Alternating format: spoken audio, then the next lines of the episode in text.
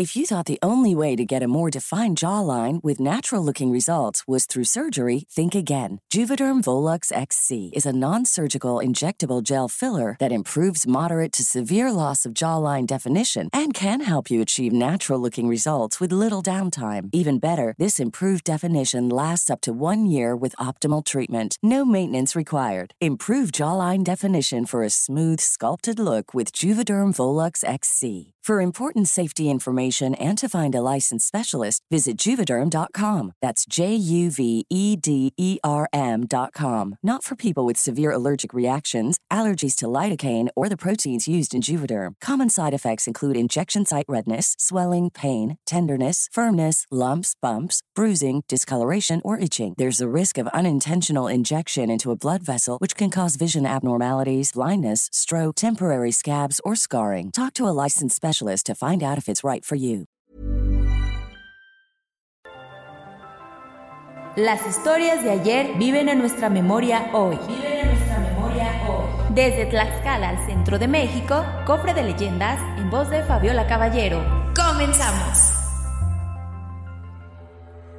Xicotenca la Xayacatzi, el guerrero tlaxcalteca que se negó a la alianza con los españoles. Texto recopilado por Xiu de Tlacaelel. Durante la invasión española a los pueblos nativos del actual territorio mexicano, surgieron grandes héroes que tal vez no conozcas porque ya sabes. La historia la escriben los vencedores.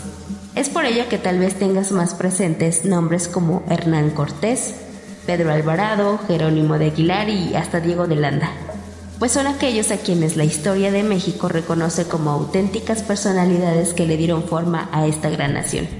Sin embargo, existen otros personajes que la historia debería reconocer, como el caso de un joven tlaxcalteca que supo prever las consecuencias que vendrían por auxiliar a los españoles.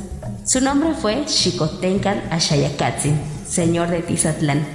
Tenía aproximadamente 36 años de edad cuando llegaron los españoles y tuvo que decidir entre aliarse a ellos o hacerles la guerra. Esta es su historia. En 1519, Hernán Cortés se dio la tarea de enviar una embajada a los cuatro señoríos de Tlaxcayan, ahora Tlaxcala, con la propuesta de enfrentar en alianza a los mexicas, bajo la promesa de dejar de ser tributarios de aquel poderoso imperio.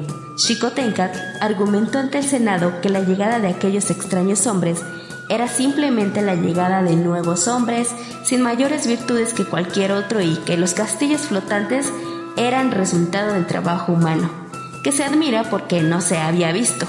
Convocó entonces a una reunión para que mirasen a los extranjeros como tiranos de la patria y de los dioses. Pero la guerra no es un asunto que pueda esperar. Y mientras en Tlaxcala se discutían las ventajas y las desventajas de una alianza de esa magnitud, el 5 de septiembre del mismo año, Xicotencatl inició la guerra contra Hernán Cortés en una lucha sin precedentes en la que la superioridad estaba del lado de los españoles por su tecnología bélica y caballería. Además, los nativos tenían la tradición de no asesinar a los enemigos de guerra, sino tomarlos prisioneros. A pesar de ser derrotado, Xicotencat tomó un descanso para reorganizarse y permitir al ejército enemigo un descanso, enviándoles incluso alimento para que la victoria tlaxcalteca fuera atribuida más al valor de su ejército que a la debilidad del adversario. Fue así que su segundo ataque se llevó a cabo de noche bajo la creencia de que las armas de fuego del ejército español eran alimentadas por la energía del sol. Aquella guerra nocturna continuó hasta que el padre de Xicotencat ordenó cesar las hostilidades. Esta acción significó el reconocimiento de Hernán Cortés como embajador del reino de Castilla y también le valió la invitación al palacio del padre de Xicotencat, quien llevaba el mismo nombre. Y fue en aquella reunión donde se pactó la alianza para combatir a los mexicas, conformando un poderoso ejército que acompañaría al encuentro Cortés Moctezuma a la entrada de Tenochtitlan en 1520. Como bien sabes, durante la llamada Noche Triste, el ejército español recibió una dura derrota por parte de los mexicas, quienes les sorprendieron huyendo de su ciudad y acabaron casi con la totalidad de sus hombres. Tras esta grave derrota, Cortés fue recibido con honores en Tlaxcala por Xicotencat padre, mientras que el hijo vio la oportunidad de acabar con aquel disminuido ejército de hombres blancos para siempre. Xicotencat hijo no confiaba en la honestidad de los españoles y tenía el presentimiento de que su imperio estaba siendo utilizado para derrotar a los mexicas, únicamente para cambiar de tirano. Por ello, Xicotencat la Chayacatzin se dio a la tarea de tratar de convencer a su padre y a los señores de Tlaxcala para buscar una alianza con Quietláhuac, quien había ascendido al trono para derrotar a los españoles, demostrando más fiereza que su antecesor Moctezuma. Por su parte, los mexicas también buscaron aquella añorada alianza, aunque Cortés le ofreció a Tlaxcala una parte de los territorios conquistados lo que determinó que se sellara el pacto entre los taxcaltecas y los españoles, que llevó a la guerra contra Tenochtitlan. Si bien aquel joven príncipe pudo ser una parte fundamental en la caída de Tenochtitlan, sus aportaciones y propuestas fueron ignoradas por el ejército español, lo que le dejó muy en claro que la alianza no se configuraba entre iguales, sino en un orden jerárquico.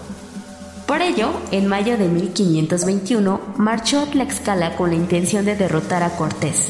Sin embargo, una vez derrotados los mexicas, Cortés ordenó la aprehensión de Xicotenca la Xayacatzin y su muerte en Texcoco como desertor, concluyendo así la vida de un guerrero que supo ver lo que deparaba el futuro para su pueblo.